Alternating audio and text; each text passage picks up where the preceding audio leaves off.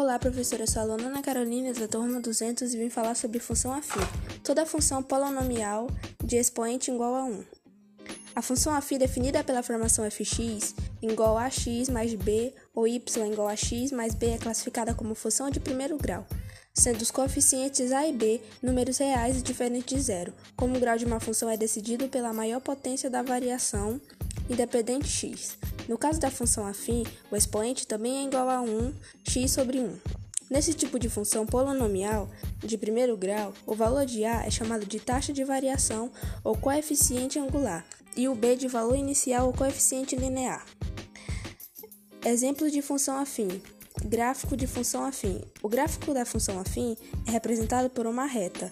O valor da taxa de variação da função que determina se a ela é do tipo crescente ou decrescente. Caso A seja maior que zero, a função é crescente.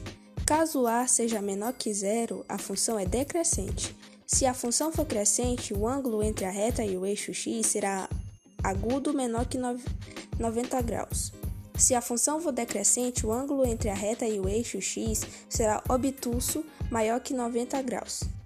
A função 2x menos 1, por exemplo, é crescente, pois o valor de a igual a 2 maior que zero já é menos mais 4 é vista como de decrescente porque o valor de a igual a menos 1 é menor que zero.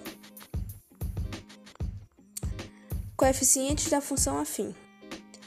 Em fx igual a x mais b, o valor de a é identificado como taxa de variação, crescimento ou de coeficiente angular porque aponta o quanto a função pode crescer e a inclinação da reta em relação ao eixo de abscissa x no plano cartesiano.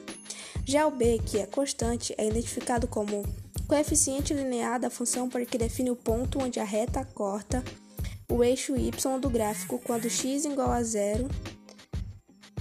Em fx igual a 3x mais 10, a função irá cortar o eixo das ordenadas y no ponto 0,10, pois f0 igual a 3.0 mais 10 é igual a 10. Esse foi o trabalho e, e é isso. 嗯。